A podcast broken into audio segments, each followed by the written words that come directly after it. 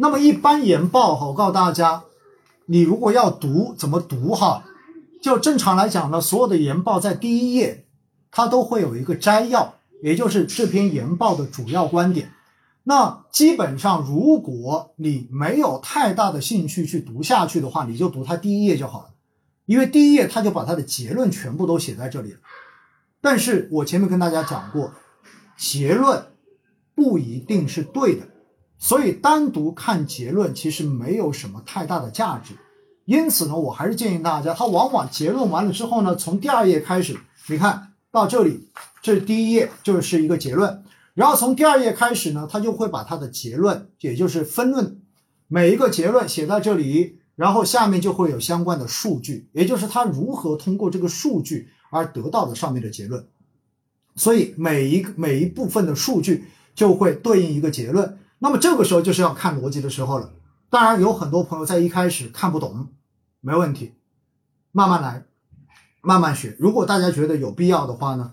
以后说不定我们可以专门开一次直播，然后呢，我提前在公众号上面分享一篇研报给大家，然后带着大家一起来从头到尾读一篇研报。我觉得这样子下来之后呢，也许就会大家的那种感受会更加深入一些。因为之前的话，我五月份的那一次威尼斯新闻以后，不就带着大家在读基金的季报嘛，对不对？所以读下来之后，大家就会觉得特别的有感触，对不对？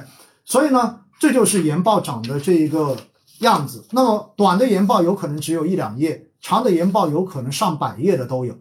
而作为什么样的研报到底到底值得读？刚才已经讲过了。如果是针对单一上市公司的研报，我自己平时是不读的啊。这是我告诉大家一点，因为作为基金从业人员，我们也不允许买卖股票，所以我对于个股其实没有什么太多的兴趣去了解，因为了解了我也投不了。所以呢，我关注的就比较少一点。因此，个股研报我一般不看，而且个股研报很容易被带偏。大家前面跟大家举的例子，大家都知道了，对不对？那行业研报呢，我会看，比如说大家经常会问到我消费行业怎么样啊，然后会问到我医药怎么样啊，会问到我军工怎么样啊。那么这些呢，我肯定会去筛，就是在系统中间筛相关的研报来学习。那。我会怎样去找研报？我会看哪些人的研报？哎，这是很重要的一点。其实研报到最后，到最后，如果你看多了之后，你会发现你不是说认公司了，你是认人。你会发现有些有水平的分析师，他的团队出品的研报真的就是值得读的。甚至于有些分析师团队的话，会出连续的研报，也就是就一个问题，他可能一次讲不清楚，他可能会出。七到八篇，多的有可能出到十几篇，就是每次讲一个细节，最后把整个行业、把整个问题的逻辑跟你详细的从头到尾讲清楚。那么这种研报，其实对于大家来讲就特别值得看，我自己特别喜欢看。往往我以前如果有加我微信的朋友应该知道，我以前一到放长假的时候，就会在公司打一叠研报，然后作为我假期的这一个阅读的。材料，那么往往打的这种研报就是那种连续研报，有可能十几篇，然后就从头到尾学。所以在这种情况之下，到底哪些是值得去挑的哈？教大家一个最简单的，大家去看新财富。虽然在前些年，因为新财富的话呢，是对卖方进行这一种分析师的评选，有一个叫做新财富的评选。那么新财富的最佳分析师呢，在业内是非常有影响力的一个评奖。虽然在前些年这一个新财富的评奖中间也出了一些就是乱象，就比如说呃求票买票的这一种现象有发生，但是呢，经过整顿之后，仍然没有动摇新财富的这一个最佳分析师在业内的这个影响力。所以大家其实平时可以去关注一下新财富这一本杂志，这是一本杂志啊。然后新财富的话，它是二零零二零零一年三月创刊，呃，它的这一个从二零零三年开始呢，每年会对卖方分析师做一个评奖，是而且这个评奖的投票是由买方来进行投票，比如说基金公司就是买方，然后的话呢，我们就可以就是基金经理会对这一些卖方的分析师进行投票，因为实际上这都是基金经理的外脑。为什么说基金公司基金经理投资会比大家有得天独厚的优势？因为基本上市场中间所有的优秀分析师，就是卖方分析师的研报，基金经理都能看，都能看到，因为这是必须的资源。所以他们相当于是集合了整个市场中间所有在这个方面专很最专业的人的这种智慧，然后再做出自己的判断，是这么一个过程。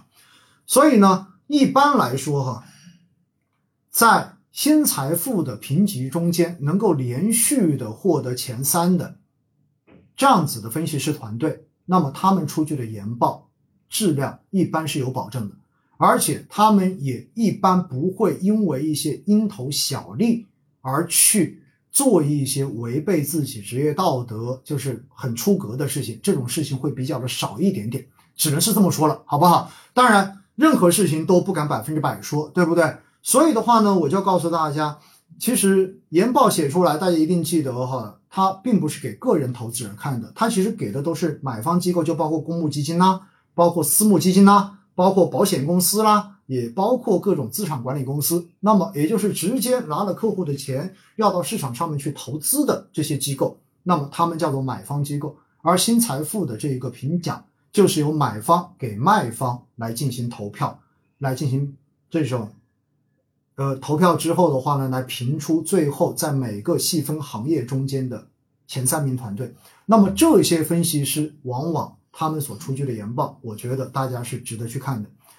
当然，不管是优秀分析师还是一般分析师，最后他们所出具的研报，最重要的是什么？最重要的是一定是看逻辑啊！我再提醒大家，一定是看逻辑，一定是看逻辑，而不是仅仅看个结论。看结论是没什么用的啊！看结论真的是没什么用的。我们如果每次总去看结论，你就相当于把自己的幸福、把自己的钱。完全都交到了别人的手里面，但是别人出来的这个结论是否是正确的，你至少自己还是要有具备一定的这样子的辨识能力，我觉得这才是最重要的。所以，通过不断的阅读研报来提升自己的专业能力，提升自己的这种对于投资市场各种变量之间的逻辑的这种理解，我觉得这是读证券公司研究报告最值得、最有价值的这一方面。而不是看结论，而不是仅仅等着出个代码，然后就告诉你未来这个股票还能涨百分之两百，然后你就冲进去了。这种冲进去十有八九，到最后你就是那个被收割的韭菜。我们听了一年多的威尼斯星空夜话，最终最直接的目标就是拒绝再做韭菜，好不好？这是我们的宣言啊，这是我们的宣言。我希望所有。坚持在听威尼斯星空夜话的朋友们，最后你都不会成为被收割的韭菜，这就是我的目标，也希望是你们的目标。